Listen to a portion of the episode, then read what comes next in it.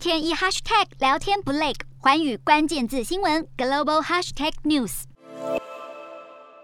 这一节的寰宇大话题要来关注的是不断上涨的国际油价。那么利比亚最近就是因为政治动乱，结果导致他们的最大油田，也就是埃尔沙拉拉油田，现在是被迫关闭。那么利比亚两处的港口也是被迫要暂停装载石油的作业。那么知情人士现在呢就表示说了，利比亚的日产量可能会因此就是减少了五十三点五万桶，而且势必是会进一步的下降，所以也加剧了外界对于供应风险担忧。国际油价在十八号就跟着上涨了。来看到布兰特原油的部分，六月的交割价是上涨了一点四六美元，所以收在每桶一百一十三点一六美元。西德州中级原油五月的交割价上涨了一点二六美元，现在是收在每桶一百零八点二一美元。那么国际油价现在继续的大涨，其实也让欧洲国家是非常的头痛。石油交易员以及炼油业者，他们除了还要因应利比亚最大的原油供应来源中断，还要来应对美国国内的石油。其实增产还是非常非常的少。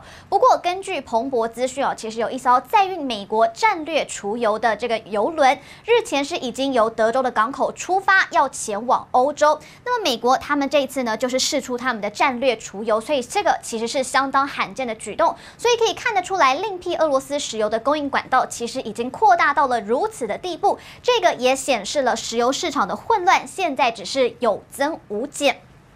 那么，为了要缓解高油价，其实对民众的压力，美国总统拜登他现在还宣布的就是他要解禁了含百分之十五乙醇的 E 十五混合汽油，并且他还会放宽的，就是对生质燃料的投资。那么在汽油当中，混合乙醇其实是可以缓解对原油的仰赖。美国目前贩售的汽油大部分都是 E 十哦，所以也就是说，它们内含百分之十的乙醇。那么在二零二一年的时候，美国的环境保护署他们就是研究污染影响之后，他们同同意可以来使用 E 十五。那目前美国境内只有两千三百座的加油站，他们有在贩售 E 十五汽油。但是拜登他在十七号的时候，他在爱荷华州一座生质乙醇工厂演说的时候，他就表示说了，原本是为了要限制空污而制定的 E 十五销售禁令。那么环保署将在六月一号到九月十五号这一段期间要解除限制。然而，研究乙醇对环境冲击的科学家，其实他们是不乐见这项决定的。尽管生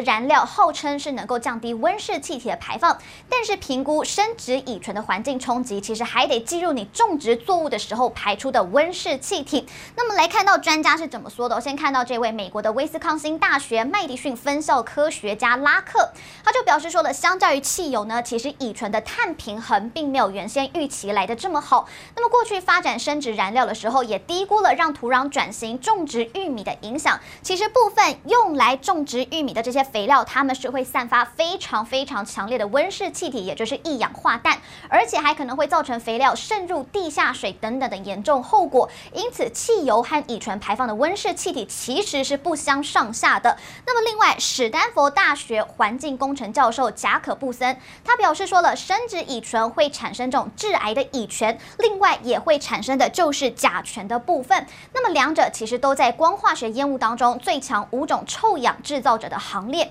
因此呢，从气候以及空污的方面来说的话，其实是不太好的。而且花钱在这个上面，反而是让电动车等等实际的解决方案，反而是没有钱可以使用。Hello，大家好，我是寰宇新闻记者孙艺玲。你跟我一样非常关注国际财经、政治与科技趋势吗？记得追踪寰宇关键字新闻 Podcast，以及给我们五星评级，更可以透过赞助支持我们哦。